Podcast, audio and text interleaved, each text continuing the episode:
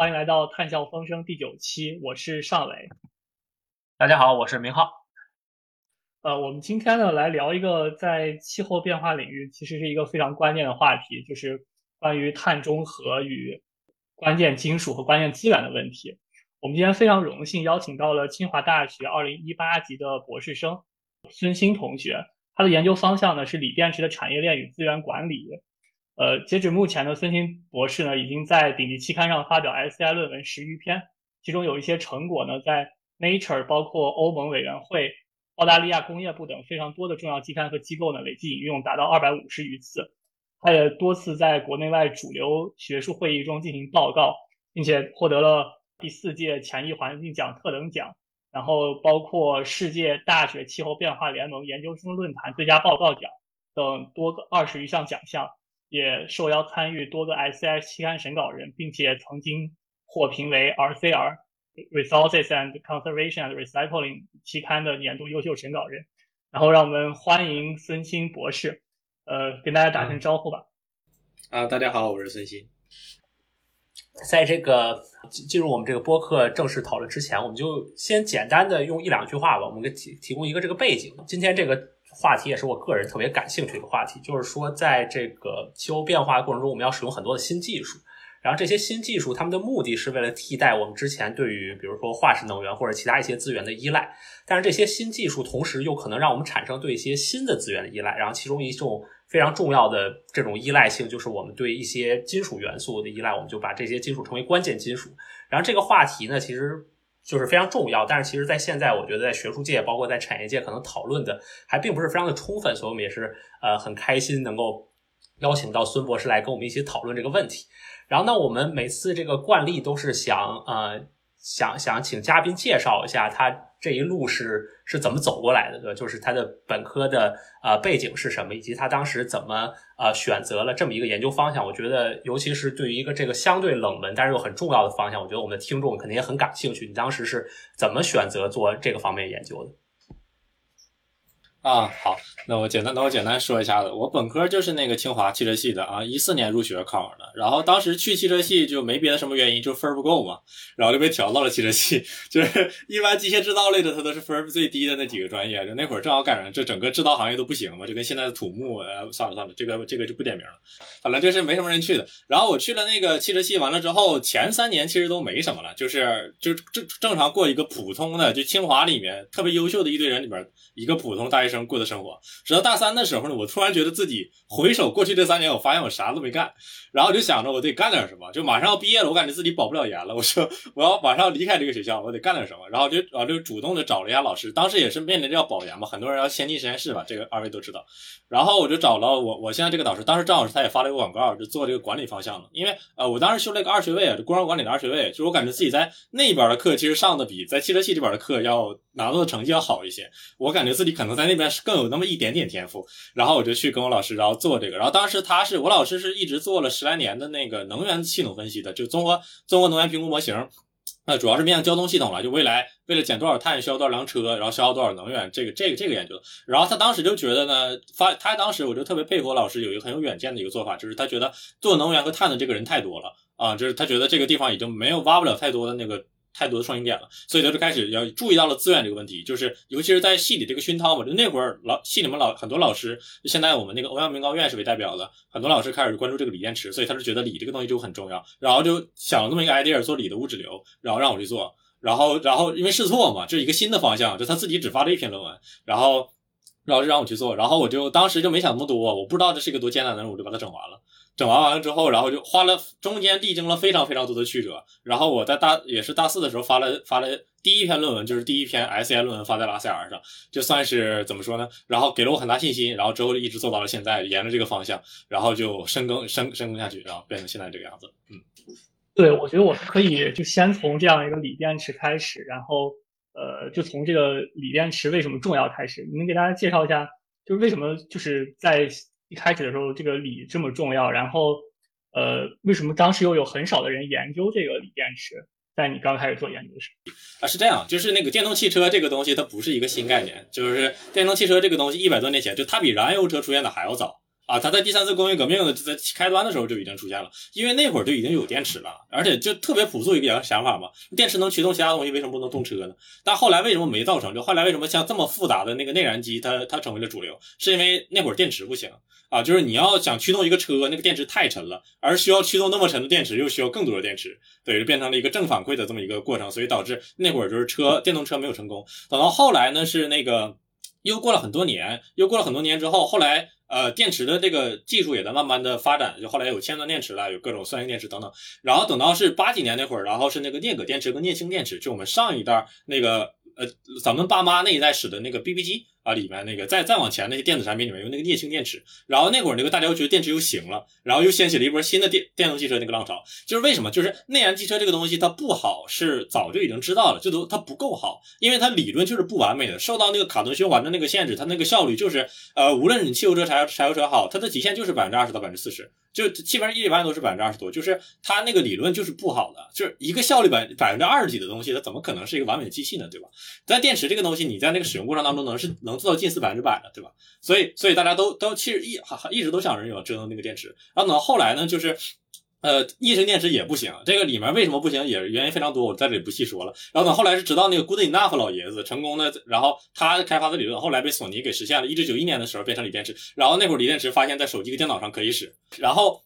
发展到今天之后二十几年的这个技术进步，然后又又被特斯拉顺应用到了，把那个手机里面那个柱形电池幺幺八六五零那个电池串到了那个对第一台特斯拉那个车里面。然后他当时其实那会儿电池也是不行的，它还是满足不了那个动力电池的那个需求，也是不能让成功能让车跑的，能让消费者可以接受。但是特斯拉的那个马斯克这个人，他聪明之处在于他请了从硅谷请了很多的软件工程师。啊，那软件工程师特别牛逼，他把那个电池管理系统就 BMS 做得很好，所以导致让他们那个那个锂电池虽然本身一致性还是还是不够的，但是通过管理让它这个一致性的之间的差异可以补齐，然后可以驱动车，然后这后来就使得这个锂电池可以在车上使了。然后这这就是我为什么介绍锂电池发展历程呢？就是因为除在电动车上的其他东西，除了电池之外的电线、电控、电机那些东西，很八百多年前就是呃八百多年前有夸张了，就是伴随着内燃机车发展的那个过程里边，就是一直都有人在做，就。传统内燃机车上面也有电线，也有电控，就那些东西是一个很传统的，早就已经研究透了那么一个东西，它不复杂，而只有电池是一个非常年轻的一个零部件，也是最核心、最核心的一个零部件，它是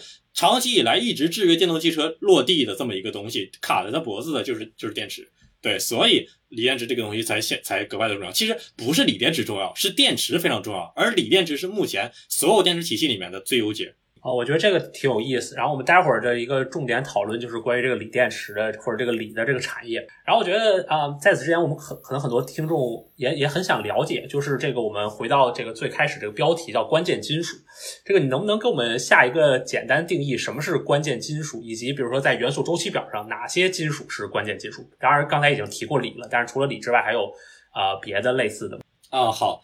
怎么说呢？这个问题其实要回答起来应该挺专业的。关键金属这个概念，目前为止是没有一个行业界所有人统一的这么一个词啊。在所有论文里面，你可以看那个话长得差不多，但其实有都有不一样。我的理解呢，关键金属它其实指的是说，对于我的目标系统想要实现的功能而言，最关键的那一种金属就是关键金属。就关键性，它包含两个含义。首先是这个东西它的它出现功能中断的概率。有是存在的，另外一个呢是它是这个目标系统离开了它会受到很大的影响，所以这个两两个维度的指标叠加形成了这个关键，就指的是什么呢？它不是说关键不等同于重要啊，重要是它的一个词指标，就刚才我说的后者，就是它对于我目标系统的影响。关键指的是说它不仅重要，且最需要得到我们最大的关注，就是在我们这个目标我们在所研究这个系统里面的空间和时间的边界下面，我我们这些。这个目标系统的决策者，我们最需要关注的、最重要的这个金属就叫关键金属。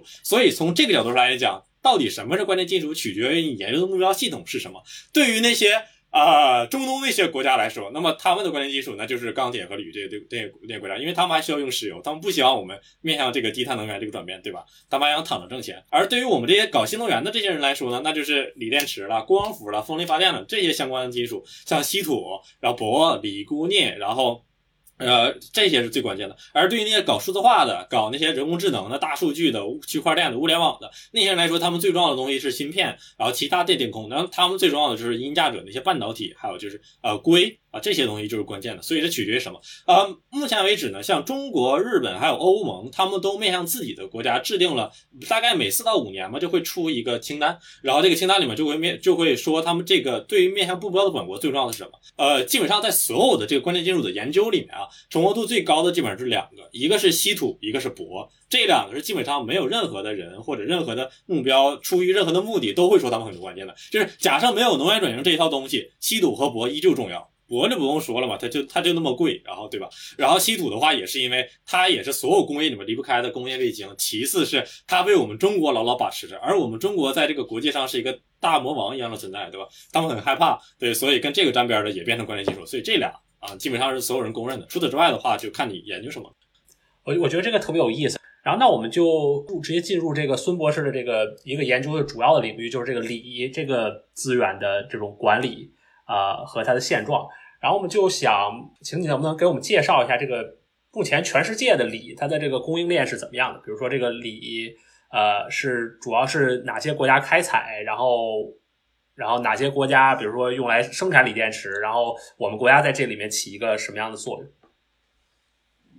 嗯，好的好的，呃，我我我一般跟别人讲这资源这些事儿啊，一般喜欢从历史开始讲，就为什么呢？是因为它这一每一年发展的太快了，就是那个关键资源这个整个市场产业链儿，就伴随着锂电池的现在这个就是做火箭一般的这个发展速度，就导致整个这个产无论产能的布局了还是技术了等等，就是它每一年都不一样。所以现在很多时候我审稿的时候也现在有一个很尴尬的问题，就是很多人写出来那个东西吧，我知道他们曾经是对的，但不好意思，你现在说这个就是错的，所以只能给你去掉了。对，这个也很可惜啊。所以听我播客的，假设大家将来想要做这个的话，跟锂电池相关这些东西，大家还是要尽可能的更新一手数据，就要查最新的那些东西。就以往的你百度一搜搜出来那东西都是过时的，就它这个不说每一年吧，大概每三个月、每一个季度它都不一样，天壤之别。OK，锂这个东西一开始就是在美国生产，就是大概它这个东西是上个世纪中叶的时候才才有那个大规模工业化。大规模工业化这个契机，就是它能能走向大规模商业化这个契机也很有意思，就是第二次世界大战。就那会儿美国有那个做热气球的那个空军，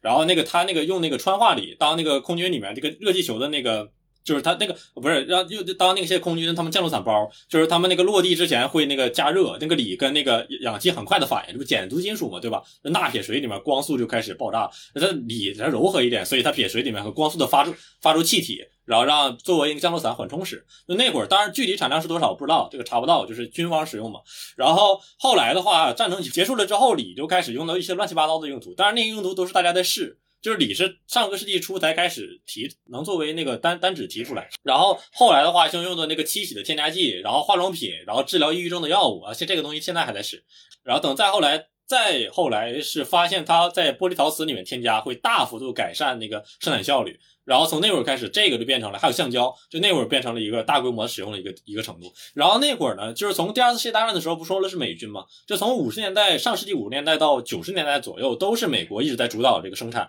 就只有他们有这个能力，只有他们有这个闲心闲钱去生产这些东西，其他国家就是还忙着把钢铁整好就不错了，对吧？然后等到后来呢，他又发现那个锂的提代过程会需要大量的污染大量的淡水和地下水，同时要有大量的能耗，然后就因为那会儿就随着加州以代为加州为代表，这个环境法规也非。常严格，然后大家就开始就就不不不让你整这个了。而且锂这个东西确实也不赚钱，就是它它用在玻璃陶瓷里面就是个就就是一点盐，像放进去相当于是就是非常的便宜，然后也没有什么利润，所以也没人做了。然后等到这会儿呢，就其他国家就发现这个一个市场空白就露出来，就美国不整了，那其他国家还要用，然后其他国家就澳大利亚就开始整。但澳大利亚那会儿它那个矿石它那个其实其实是比较贵。然后就一直市场也不是很景气，然后直到呢是那个九几年九九几年末的那会儿，呃，SQM 我忘了是具体出现，九八年还是九七年来着？SQM 就是智利的一个本国的开采商，他最开始发现了那个呃能从卤水里面把那个锂给提出来了，然后这个成本降了一半。然后立刻就迅速的占领了整个这个市场，然后以它为代表的把这个成本降下去之后，锂价格也随之降下来了，它就变成主要生产商了。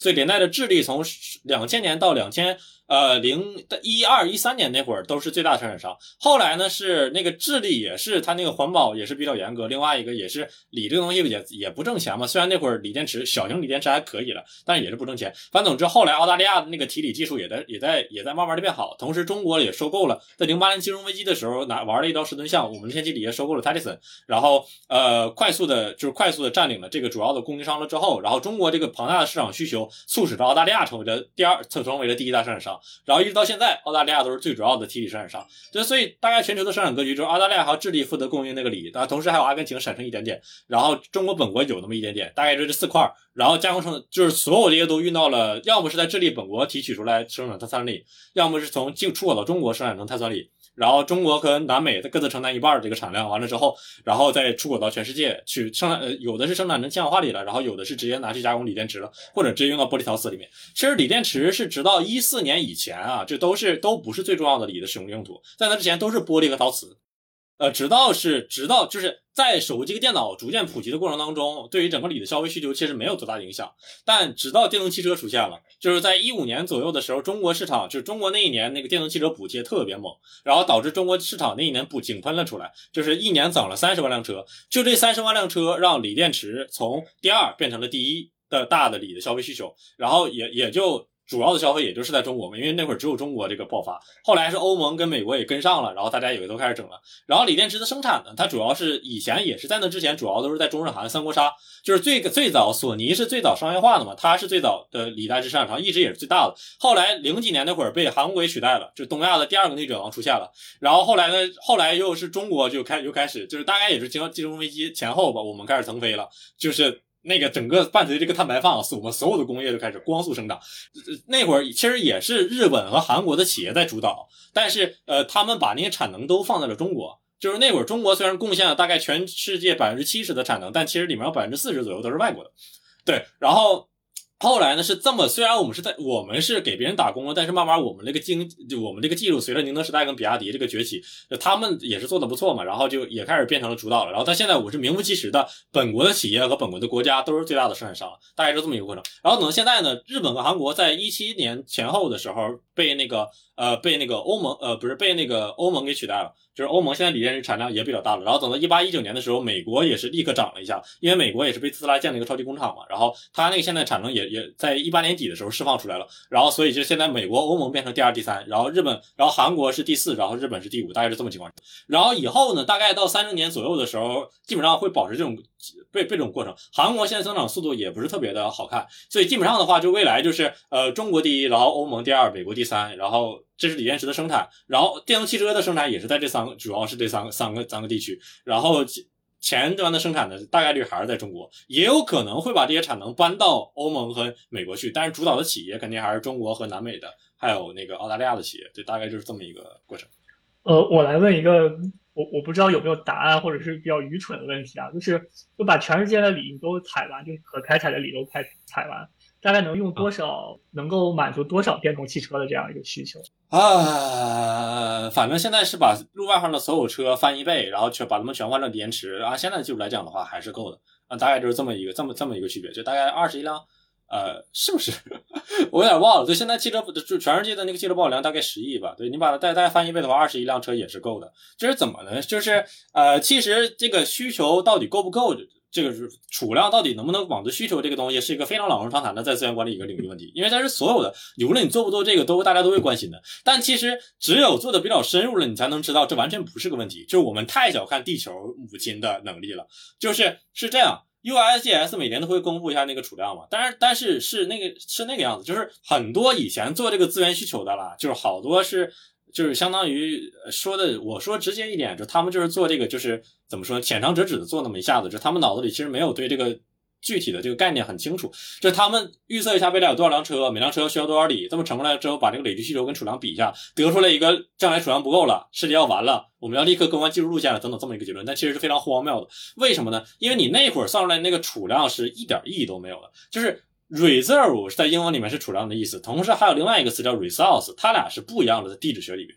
，resource 指的是整个地壳里面含有的这个元素的含量，而 reserve 指的是在现有的技术和经济条件下能采出来的那个那个含量，而这个数字可以非常非常动态的变化。举个例子吧，就在石油，在我们小时候上小学的时候，在课本里面就写着只能再用三十年了，对不对？非常危险了，要世界末日了。结果等到我们都已经读博士了，人老珠黄了。石油还够用三十年，就是大概就是这么一个那样。就随着你的产量和销量不断的增加的时候，储量也会随之的变化。就是 reserve 会无限的会逐渐趋近 resource，但是。但是就是怎么说呢？起码在我预见的未来里面都是逼不进这个的，因为 resource 非常的多。你就别说陆地里面下面的埋的那个锂，海水里面那个锂至少是陆地里面那个锂的二三十倍。就是说，光陆地现在那个岩界、岩石圈的里面存在的锂都够。大概十几电动十几辆电动汽车了，你要再把海水里面提出来的话，就够我们到外太空的时候。就可能二幺零零年那会儿，人类指不定发展到什么程度了，就是对吧？你那会儿在担心锂就没有意义了，那会儿指不定我们用什么电池呢，对吧？可能什么电浆，可能是什么核聚变，对吧？都可能。所以，所以这这种是完全没有意义。但，拿储量跟需求值比，它只是一个我们必须要做的一个事情，就它是你能拿去发论文啊，能拿去讲的一个事儿。但其实完全没有必要去去担心，这完全不是一个问题。只有像什么铂了、黄金了这种是他们是真的稀有，对，只有这些东西他们真的稀有，锂不是啊。所以就是其实就感觉锂是一个呃资源还是一个非常丰富的金属，而且是不是锂是可以回收的，对吧？比如说我不知道这个比喻是不是恰当，但是比如说我们。会把锂这种金属资源看成可再生资源吗？还是还是不不做这种区分？呃，严格意义上讲不算可再生，因为它一定会有耗散。呃，就是它和什么太阳能这些不太一样，对吧？它一定会有耗散，就它不是能理论上无限的那啥。当然，你以人类历史来讲的话，它其实也是无限。对。就是现在有总有人把锂叫做稀稀缺金属嘛，scare metal，但其实这是一个不对的叫法，根本就没有稀缺金属这个概念。之所以以前会有稀缺金属这个词出现，是因为那会儿的开采技术不到位，那东西你提不出来，你就以为它含量很少。就钢铁不满地都是嘛，你一锄头刨下去，嘣就出来了，就跟你玩游戏似的。但是锂的话，是因为你提你们那个技术把它提出来，但其实它也是哪儿都是。对，所以根本就没有稀缺金属这个概念，就是很多人一个就是怎么说呢，算是伪科学吧，就是还是广为流传的一个谎言。呃，然后说回来啊，这锂这个东西确实是可以回收，这也是它和就关联金属资源的使用和燃料或化石能源的使用一个本质上的区别。就它俩有两个本质上的区别，第一个就是它可不可以回收，化石能源的化石能源它使完之后就变成碳，就直接耗耗散掉了，对吧？它整个熵值是增加的。但是锂这个东西不是，它它熵值是可以逆的，它可逆的，就是它可以回收出来。锂电池回收这个东西啊，从锂电池或者从电池开始有的时候就，一直有人在提。直到现在的话，这个整个学术圈其实非常非常的热。你看，就是 Nature Science 上都不知道发了多少篇关于回收的这个话题。再包就别说往下，就光我看到可能都几几千上万篇了吧，这个回收的 SCI 论文。然后呢，目前为止实验室来讲呢，最差最差最差能做到回收率呃百分之八十。从百分之八十的锂都可以从里面回收，但其实理论上体现可以做到百分之九十五以上啊。但是呃，怎么说呢？那其实里面也有非常多的问题。就是电池回收，其实最大的问题不在于技术。就现在的话，无论是湿法也好，呃，就是这样。锂电池来讲，它的回收主要有三个途径：湿法、活法和 direct recycling，呃，直接拆解。然后活法是不能把锂回收出来的，它是烧啊，这锂这个东西是会这被是被烧掉。然后呢，湿法是可以加速浸泡，它是可以把锂回收出来的，但是回收率也是偏低一点，同时环境污染比较严重。那总之技术都是可以解决的了，这总之都是可以解决的。但是就目前为止，电池回收之所以这么多年没有起色，也不是没有起色。对，其实这个说起来也是一个很大的一个话题，就是。往往在提到电池回收的时候，总是说现在电池的回收率不足百分之五，然后锂的回收率不足百分之一，这是一个被用了很多很多年的一个错误的数据，就是。大概一五一六年以前，就还是那句话，之前的话锂没人使，没人关注，所以电池的回收也挣不了钱，所以就没没人会做这个事情。尤其玻璃陶瓷，你想想玻璃的它陶瓷那个东西，它回收只能再拿去做玻璃陶瓷，没人会把它用在其他方面的，所以就这个回收率特别低。但是其实现在啊，这两年伴随着这个中国以中国为代表电动汽车市场的高度高速腾飞，锂电池回收其实现在已经发展的非常非常快。一八年的时候开始，相比于一七年，整体涨了十万吨的锂电池的那个回收产能。就整体来讲，其实已经发展的很好了。就将来的话，这个规模一定会越来越好了。其实现在做最好的中国、韩国，然后欧盟跟美国说出来很讽刺，他们是锂电池的回收法规最规范、最完善的那么两个国家，但是他们的锂电池的回收量，如果说就是这个话，其实不太不太好讲。但其实我可以很很确切的告诉大家，他们的回收量是零。啊，zero，这么多年了，零四年的时候欧盟就有电池回收的法规了，到现在为止他们的回收率还是零，为啥呢？因为这玩意儿不赚钱，资本主义国家一个不挣钱的东西是不可能干的，对吧？不像我们这职业可以国家撒钱去整，他们是不可能做。然后说回来啊，然后它最大的瓶颈在于什么呢？就是不同国家无论是做的好的也好，做的坏的也好，目前最大最难受的一点就是这个回收体系怎么能把消费者手手里的那个电池拿回来。这个是最难的一点，collect 就 collection rate，这个是最致命的一点。就是二位可以想一想，或者听我们这个频道的那些观众们可以想一想，你的上一部不要的那个手机是怎么处理的？上上一部呢？那些手机你们放哪儿了？对吧？你们是把它要么就是放在那儿了，因为里面有我个人信息，还有电脑也好，还有我的感情，对吧？就是它它放在那儿不动了，或者给我妈使，再不的就是直接扔到垃圾桶里了，对吧？你们有人专门去把锂电池就是驱动的这些东西，机器人了也好，手机了、电脑了、耳机了、牙刷等等这些都，你们有人专门就把它给相当回收机构吗？有吗？对吧？无论我是在中国，二位是在美国，无论是在任何一个国度，有人去做这个事儿没有？对吧？为什么没有人去专门做这个事情？因为量太小。就是现在所谓的媒体宣传的那个什么电动汽车报废潮了，其实就是屁，对吧？就是电动汽车现在这个规模，跟它十年、二十年、三十年之后的那规模完全不可同日而语。现在一年才几几百万辆车，这算什么？将来的话，一年销量一亿，就是它还是不够多，所以规模经济效应没有产生。就是专门如果有企业想专门去做，把人手里这些电池花高价给回收回来的话，他们是有一定一定会亏的，不值当。你回收出来那个东西才能卖多少钱？然后，所以这就是这就是他们目前为止最大的一个瓶颈，所以是目前为止最后会伴随这个规模普及，所以会增长的一个东西。有点让我有点感性的认识。你刚才说中国的回收产能是十万吨这样一个锂的回收产能，就比方说这个锂在全球的产能大概是有多少吨，然后中国大概占多少，然后包括呃呃刚才其实提到一些回收成本的问题，比方说这个锂的生产成本是多少，然后如果你把它回收回来，那当然我觉得这回收回来可能从消费者回收回来有一些软成本在里边。就是这个成本大概在多少？我想有一些这个数字性的认识，让我感受一下这个，就是他们之间差别有多大，包括回收的这个产能现在有多少。我给一个大概粗略的一个数吧，反正大家也不是特别较真儿。就是是这样，锂电池那个每年的报废量，它不是一个可以统计的一个数字啊，它是要它是要用模型来算出来的。就是你那个电你那个电动汽车要使多少年啊，每一年报废出来多少，它是有寿命一个一个模型的。然后大概现在每一年大概能报废出二十二十四二十四五万吨那个样子吧，就每年出来粗略估计大概报废出来这个量级。然后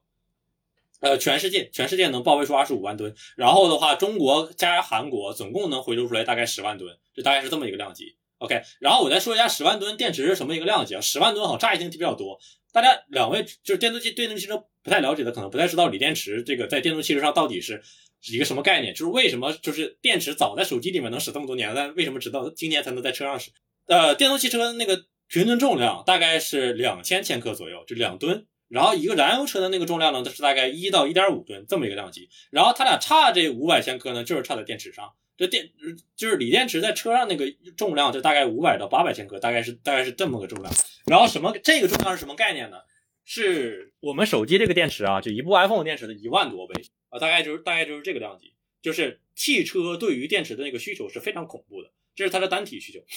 然后所以就是一辆车你就按五百千克来算吧，就大概是零零点五吨嘛，所以十万吨大概也就是二十万辆车，所以啥也不是。现在全球大概每一年电动汽车那个销量是一亿辆。然后中国的话大概三千万辆，对，大概就是大概就是这么个规模。然后呢，这个回收成本是这样，锂电池这个制造成本也是一个非常大的一个话题啊，就是在它也是一个下降非常快的一个曲线。二位肯定知道光伏和风力发电的那个能源成本，就是这一年是这么样一个曲线下来的，对吧？就是光我们低估了下降这个速度，这个东西也能发那出 energy，对吧？大概就是这么一个大。锂电池成本也是这样的，就大概零八零九年那会儿，它的锂电池成本还是每千瓦时一度电啊。一度电一千美金，大概是这么样子，及以上，就是在刚出来那会儿，一度电可能就两千多美金都是那。现在呢，一度电的话，就是 cell 的那个成本，就是一度这个刚出来那个单体，就你不加模组，不再加其他这些结构件儿，就大概一个小圆柱的话，大概是一百五十、一百五十到两百美金，大概下降到这个程度了。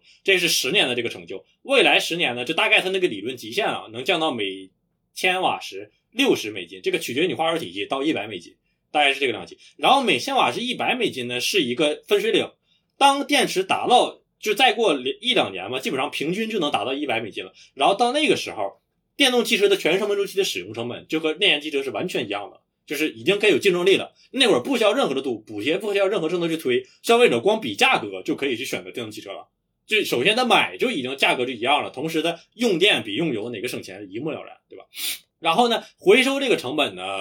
差异非常非常大，差异非常非常大。这个我只能给出一个粗略的一个数字，就是大概几百美金。具体几百美金的话，这个不同国家、不同企业、不同材料成本都有很大的区别。然后它这里面有一个很复杂的一个问题啊，就是它回收成本你要把很多东西都算在里面，但是这些东西它可以没有。什么呢？锂电池的回收过程，我不说了加酸浸泡吗？你把这些废酸处理掉，需要一个很高昂的一个环境的这个额外的成本，然后你必须得做，因为现在环境法规很严格，大家都知道。但是呃，你可以没有。其实现在回锂电池回收一个，现在啊，今年在中国就这两年，今年和去年在中国最严重的一个问题，就是锂电池也发生了类似稀土一样的黑市问题。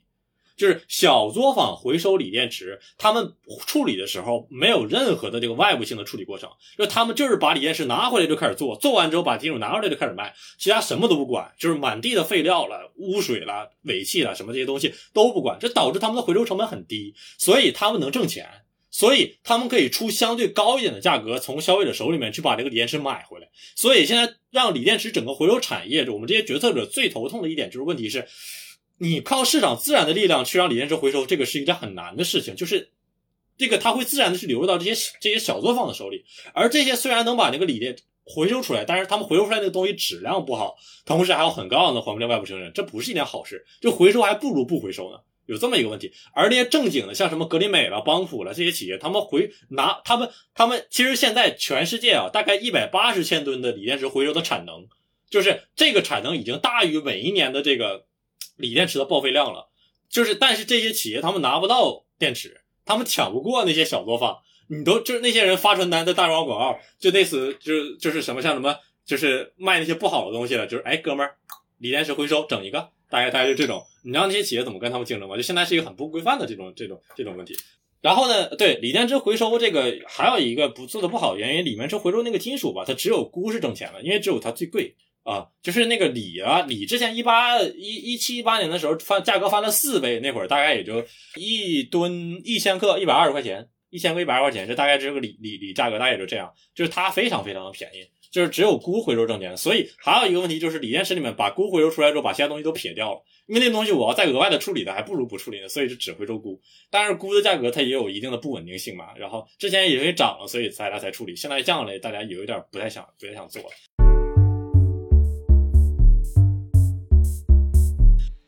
然后就刚才正好就提到了这个另一种金属，对吧？钴。然后这是我们今天想探讨的这个第二个话题。然后我们觉得这个金属，我对对我个人，我觉得是一个挺有意思的题目。因为这个为了准备这些播客，然后我们俩看了一些新闻报道，然后觉得当然之前有一些耳闻，对吧？就是钴这个金属，就我觉得它很神奇，在于它是这个呃，全世界好像百分之七八十的这个钴的这种矿石的产量都来自于一个非洲国家，就是刚果金，对吧？这个国家可能。在在世界政治上，其实它不是一个很重要的的这种国家，当然它在非洲是一个很大的国家，是一个很重要的国家。但是就这是一个很有意思的。然后呢，就能不能简单聊一下钴，对吧？我们就先问一个简单问题，就是钴这个东西在这个能源转型中它有什么用？呃，对，钴的话就是电池，就是它比锂还夸张。锂的话大概就是，就是我说了嘛，一五年的时候才锂电池才成为它的第一大消费领域，占比大概那一年占比大概百分之四十三吧，我要没记错的话。然后钴的话是从大概零几年那会儿，就是锂电池占它一半了，到现在的话更更夸张。然后中国的话基本上能占到百分之八十，全球的话大概能占到百分之六十到七十，大概就是这么一个程度。就是钴一一直以来它最重要的都是在锂电池，然后其次它的应用呢就是两个，一个是高温合金，一个硬质合金。高温合金就是呃那个航空航空涡轮发动机那个叶片，就那种需要要求性能特别强的那。种那那种合金叫就是苏苏叫那个 super alloy，呃，它用在这里面最早最古老的应用是在那里面，后来有锂电池之后就迅速的就超过去了，因为那个东西你知道全国总共全世界总共才多少架飞机啊？然后第二个就是硬质合金，就是那个车床啊，车床还有钻床还有铣床那些东西，他们要切一些硬东西的时候，那个硬质合金那个那个那个损耗件，对，大概就这么几种消费领域。然后它对。那个钴很早以前的话，干果金就是最主要的一个开采地，因为它是最早，就它那个储量太丰富了，然后非常非常的容易就能挖得出来，所以这导致它那块有手抓矿这个问题嘛，就是你一个普通人，你拿铲子，你使劲往下挖几下子，它也能挖出来，满地都是那个钴，大概大概就这么一种程度。然后说这还挺有意思的。钢五金的话，大概是之前的话占比大概百分之五十吧。然后第二个、第三个分别是谁呢？是中国跟澳大利亚。但中国、澳大利亚那个占比大概百分之多少呢？一个百分之五，一个百分之四。就是第一是百分之五十，第二是百分之五，第三是百分之四。剩下的其他所有国家就百分之二、百分之一、百分之零点几、零点几、零点几、零点几，大概然后几十个国家大概构成了剩下的百分之五十，就这么一种分布格局。就它集中度非常的高啊，集中度非常的高。那现在的话，它是越来越高了，就。剩下的百分之零点几的好多国家都不做了，然后再加上它那个储量也是涨得太快了，然后所以就呃产量也涨得太快了，然后再加上估也之前也经历过很很高的价格膨胀嘛，然后导致很挣钱，然后所以它就变成主要国家。再就是国家管理问题了，它它不太少。啊，因为它的环境问题非常非常的突出，啊，就是刚我就是那个钴这个东西，它有一个外号，这叫那个 mantle gob mantle goblin，它那个开采过程当中会对人体产生非常大的一个影响，就是它那个辐射性非常的强。就最简单的就是那个粉，它那个矿尘，就是你开矿过程当中产生那个灰尘进到你肺里之后，会让你这个肺发生非常不良的一个反应，堪比新冠啊。应该比新冠其实还严重一点，然后再一个就是它这个东西，就算你不吸它，你就站在它的旁边，你待几个月，你就会癌变，有癌变的那个可能。它本身那个辐射性很强，对，所以所以其他国家就是因为这个对人对人体那个损伤。另外一个原因就是其他国家那个储量都不丰富啊，这都不丰富。其他国家或多或少都在做，但是嗯，大规模的开采的那个储量就不支持，其次成本也不支持。它跟钢管金就没法比，它那个东西你开采出来，它就是那个你想想，价格不变，它成本是你一半儿，那那去去哪儿开采一目了然，对吧？然后导致就导致就会有这么一个问题出现，然后这是一个问题，然后另外一个问题就是它开采过程那个手抓矿 ASM 嘛，就它这个。呃，他这个问题就是那会儿很多啊，就是冲突矿产嘛，就是刚果金的这个钴是专门地质学界专门给它开发了一个新的名词，就专门为这个有一个新的一个称呼叫冲突矿产 （conflicted minerals），就是指的就是说有一些东西它被那个第三方武装势力，就两个势力同时开采一个东西叫冲突矿产，然后第二，然后那另外一个势力还是一个我们所谓的恐怖主义了或者武装势力等等，就都是不好的，就大概就是那个东西可以卖钱，然后大家那个武装势力需要。经费去买枪，所以他就是拿枪指着那些村民去给他开矿，就是大概形成这么一种格局，然后导致那里面很多小孩、女人，只要能动的都会去被去逼迫去挖这些矿。像以这种形式，大概爆发的一个产量大概是百分之三十，然后，然后所以就导致有一个很突出的一个人权问题。然后另外一个问题就是剩下的百分之七十里面也没好到哪儿去，就虽然不是手抓矿吧，但是也没有被人拿枪指着。但哪怕你是一个正常的成年人去开采，也没有缺乏一个很好的一个保护的措施，就是你没有那个。你下去，你下矿嘛？你为了防止他拿，你好歹得戴个安全头盔，对吧？然后你还有身上一堆装备能把你捞出来，同时你照明了等等这些东西都没有，他们就基本上脑袋上挂个头灯就下去了，然后这个条件非常的恶劣。然后同时我也说了嘛，你那个东西你得保护，你起码得有一个滤尘的那么一个口罩了那种东西，对吧？他们也没有，基本上你进去的话就是慢性死亡，就是你你你你对，但是他们不进去没办法，国家太穷了，你只能靠卖矿来为生。不下去你就会穷死，你下去的话你就是在里面累死，大概就大概就这两种情况。虽然现在也在注意到这个问题了，所以大家现在有这个 ESG 的这个约束，就是大家也在呼吁不从那里面去买东西了。宝马就是第一个车企，它是官方宣称啊，就总裁亲自说的，就以后所有宝马公司它要生产电动汽车的话，它那个电电动汽车采购的那个电池里面的那个。钴，你得跟我说明白了，把这个产地给我标出来了。他如果要是刚果金产出的那个钴，无论从哪儿，无论有什么来源来的，我都不买，我只买其他地方的，像什么赞比亚了、摩洛哥了这这些地方的钴。呃，对，当然这个地方它其实是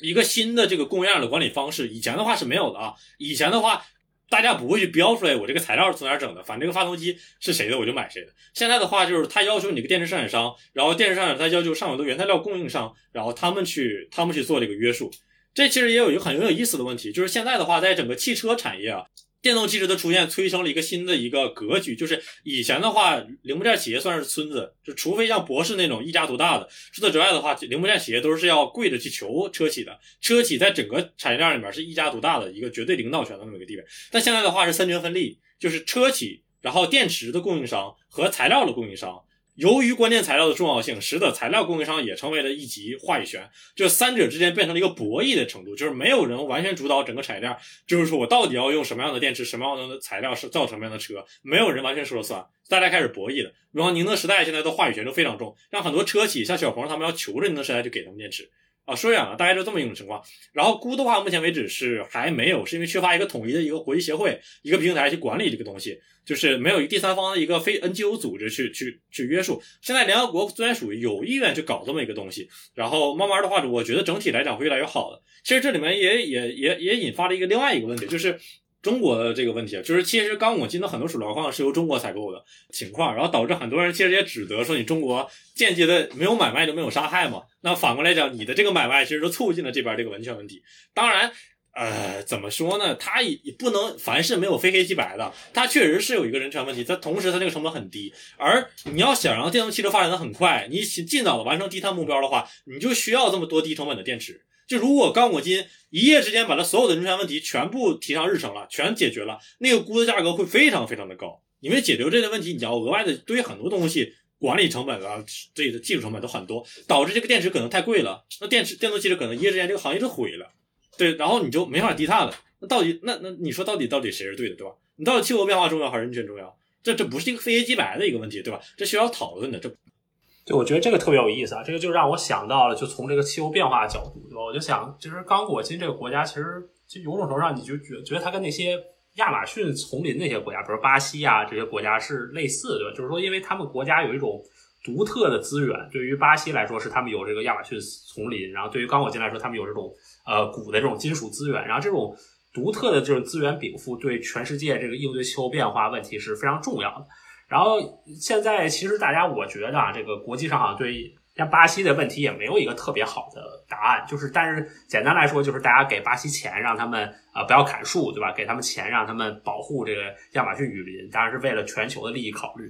其实某种程度上感觉刚果金这个问题其实挺像的，对吧？就是说，呃，就是如果有朝一日刚果金不知道他们的政府决定我们为了保护环境也好，或者就是为了我们不受你们这些跨国公司的奴役也好，我们就不给你们开采。这个钴的金属了，那是不是这个全世界这个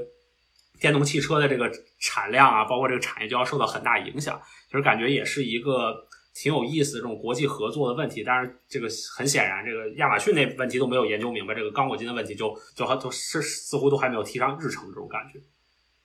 对，对，其实吧，这个东西你说白了，其实很很透过现象看本质吧，就。类似的问题在很多资源富裕的国家都发生过，叫所谓的资源诅咒现象嘛，就他们一直特别穷，然后没有能力去捍卫自己的资源，然后总是被人掠夺。那么掠夺他们主要就是那些西方的文明这些国家，美国了、欧盟了这些殖民这些殖民者。然后其实他们知道这个问题该怎么解决。其实现在中国所采取的做法就是很好的解决这个问题的一个途径。资源诅咒的最根本来源就是赖于你到底有没有把资源合理的以合理价格去采购。那么以合理价格采购之后挣的那个利润有没有合理的投入到这个国家，让它投资，让它去增长，让。它有朝一日就它其他行业可以发展起来，然后中国目前为止“一带一路”政策就是最好的一个这个问题的最优解，就是基建换资源，就是我买你的资源了，同时我为了把你这个资源好好的运出来，我给你投资去修铁路，去修去去修高速公路，去修那些东西，然后你呢还可以把拿我挣的那些 dollar 去投资你的这个教育了、人权、医疗这些东西都可以，就是它是一个。我赚取的资源，你赚了钱，大家都有美好的未来，这么一种方式，这是最优解。而西方呢，他采取的是，他不是不知道这个好，但他不想这么做，因为这样他需要太多的时间、太多的人力和精力，还有金钱。他采取的这历史以来，他解决问题的途径就两种：第一种就是我直接去抢，你不听话我就干你一炮，就像现在阿富汗，对吧？就是我要石油，你不给我我就干你，大概大概就是大概就这么一种情况。刚果金也是，就是他很多的。我不知道是不是合适在这里说，很多那个冲突化产的所谓第三方武装势力背后那些枪从哪儿买的，那些装备从哪儿买的，谁有能力提供给他那么多枪支、那么多先进的装备？那这不就是欧美吗？对吧？就是他们是这个现象的其实一手的缔造者，然后又转过来被装成一副圣母的样子，然后说你不应该这么样。然后，然后另外一部分呢，就有一些人，西方也有一些人真的想把这个事儿解决，但是他们解决这个方式又太白左了。他们解决方式就是就像宝马做的那样。他们就是为了迎合他们本国的消费者政治正确，就是你不好，所以我不买了，这合理吗？这个逻辑其实不对。你我对你不买了好，我不生产了，那我我本国的国民就一直这么穷下去吗？是我现在确实是他越来越差的在过生活，起码我还能有口饭吃。那你不买了之后，我连口这口饭吃都没好，我就穷死了，对吧？这是更不合理的一种方式，所以无论是左还是右都是不对的。而像中国这种有一个一种市场化的一个行为，我拿一些对你来说更有价值的，就授人以鱼不如授人以渔的这种方式来去跟你换这个资源，这才是最合理的，这是最好的一种解决方式。当然说回来啊，其实估这个问题呢，对于电动汽车产业来讲，它也不是一个，就是估跟锂比，其实估不估不算太重要，因为为什么呢？锂钴镍这几种东西不是在电池里面所必须的，它可以通过这个电电化学体系这个优化，这个技术研发可以把一些技术给替代掉。就他们这几种的话，这个含量是可以你取代我，我取代你的。然后的话，现在目前为止，那个高镍低钴就是一个很很很主流的一个方式，就 NCM 八幺幺，就是镍占八份，钴占一份，锰占一份，大概是这种电池越来越主流了。同时还有磷酸铁锂这个东西，它完全不用钴。这种都是都是技术可行的，只不过不用钴是有代价的，就是要早不用，要能不用早不用了嘛。就钴这个东西，它会提高安全性啊，就是它它是有它的好处在的，所以你高镍就是不那啥。然后同时，呃，完全没钴的话，你磷酸铁锂它比能量密度比较低，然后包括但是这个东西都是可以解决的，就不像宁德时代这个刀片电池，呃，CDP 的还有比亚迪刀片电池这个东西，都是从跨过材料体系的优化，去直接从结构体系这个优化，然后去做到这个能量密度也能满足消费者的需求。这里面说起来很复杂了，我就不在这里展开了。但总之它是一个有解了，就是大不了我将来是理论上讲是可以不用鼓的，而那个影响也是我们可可接受的这么一个范围。对，但是这种做法不是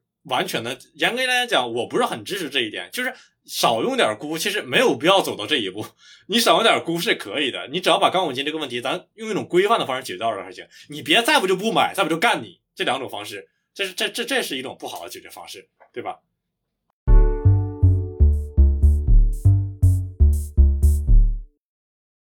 我觉得我们可以借这个问题来到我们这个博客的这个第三部分啊，就是关于这些关键金属我们该怎样发展、怎样管理的一些内容。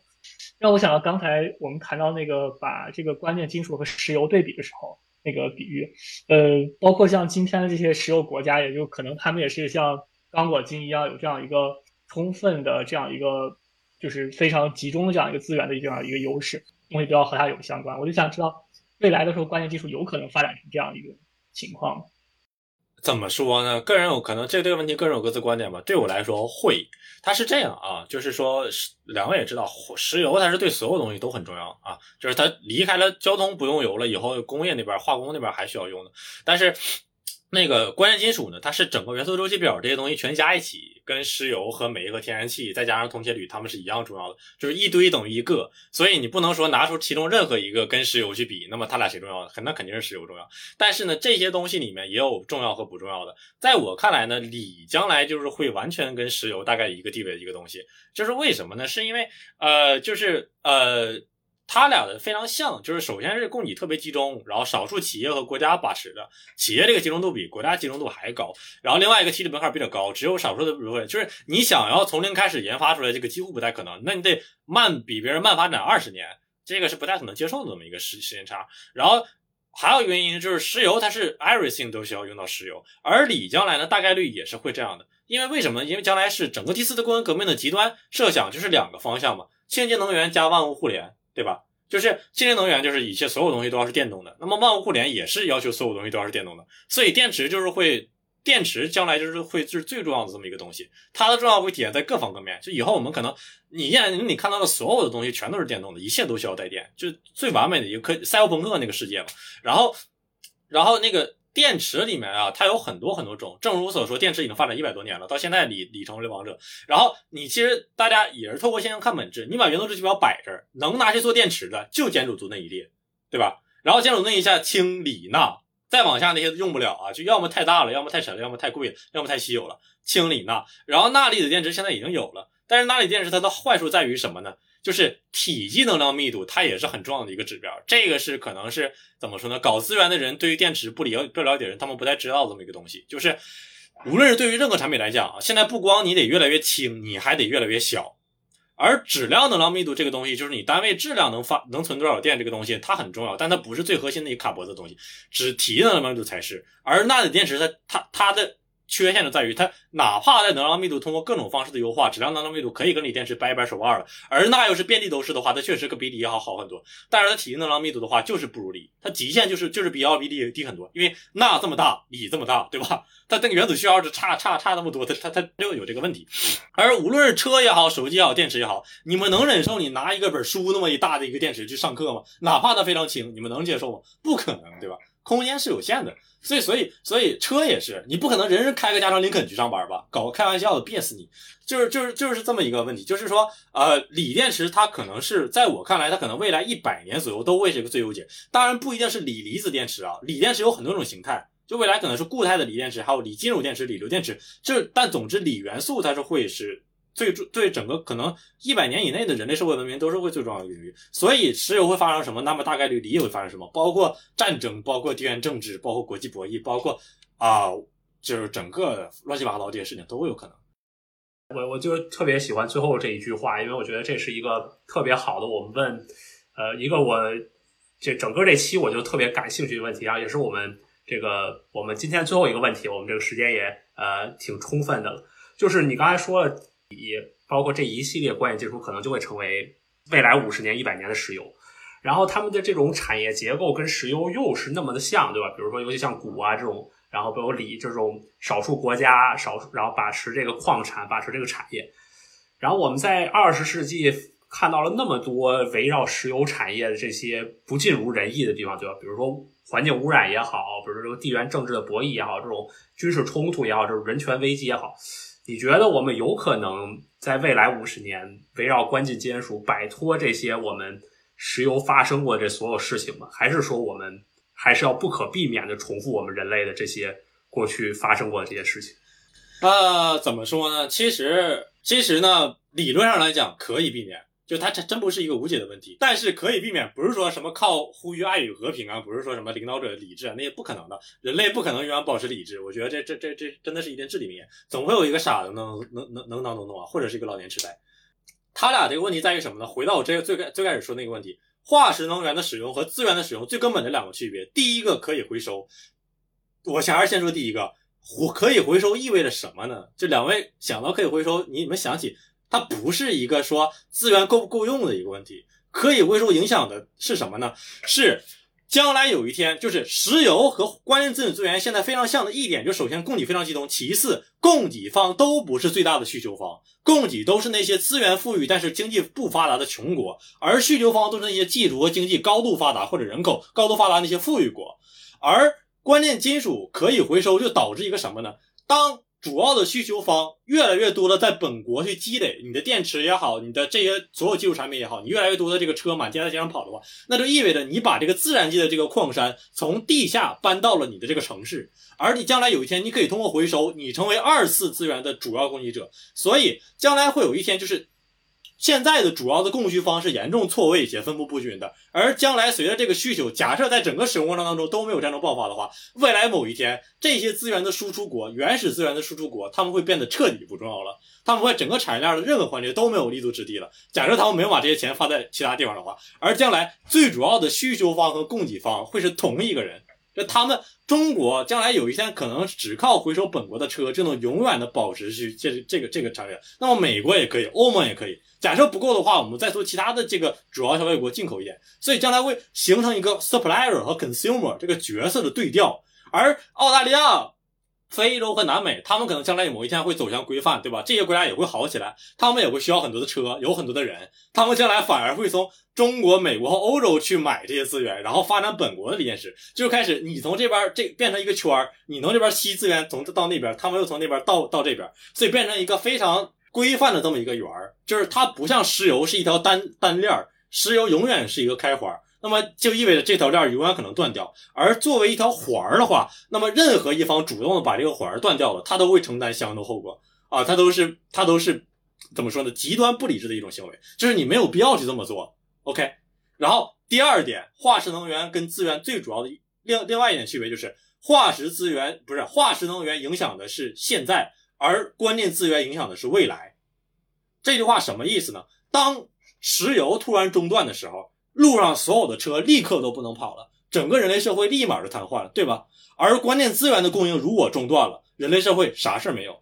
因为那些资源已经开采出来了，就他们已经使用了。石油跟资源最主要的一个区别，资源使用的是制造环节。是 vehicle cycle 这这这条链，就是它被制造出来之后，它的任务就完事儿了。而化石能源是你一直要加，你每一天、每一分、每一秒都需要一个东西，它任何时刻断了，你这个人类社会的这个流动都瘫痪了。所以它是血液，而它是器官，这是它俩的一个本质区别。所以化石能源如果发生战争了，那么它是会造成非常非常大的一个恶劣影响。而关键资源如果它发生供应中断了，它可以没那么大，它只是按下了暂停键，而化石能源的中断链下的是停止键。就有完全的本质区别，一个能存档，一个不能存档，所以那就导致了，所以它首先它的断，它的供应中断了，就不会产生那么大影响。另外一个就是，呃，就是怎么说呢，也没有必要去这么做。所以这是它俩的一个本质区别。所以关键资源的使用整体来讲，它虽然好像是从一个我们依赖 A 变成了依赖 B，但是 B 跟 A 有一个本质区别，就是 B 的影响真的没有没 A 那么恶劣。所以本质上来讲，它是理论上可以避免去走向那么恶劣的一个未来的。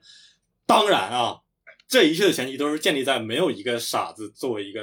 最强国家的总统的这么一个这么一个前提之下，就如果有人主动的挑起，那那那那就没有办法避免，我们都不能避。那总之，它可能性一定比化石能要低很多。所以是整体来讲，它是一个逻辑上的一个更光明的未来。OK，这个是我我我自己的一个理解。我我觉得这个特别精彩啊！我这是学到非常多。我觉得就是就是就我我个人一点想法，就是其实也未必是，就是我觉得刚才那个图景非常美好，对吧？但是它它真的是一个理论上的图景，我觉得就是它不光是所谓这个领导人上台的这种个人风格，这可能当然会有问题。但是其实就是哪怕你设想一个国家，对吧？它比如说我们随便说一个强国，对吧？它有很很大锂电池的需求。然后理论上来说，它可以发展它的锂电池回收工业，这样也可以提供充分的矿藏，对吧？但是很可能，对吧？就是这个它发展自己的回收工业，这个成本，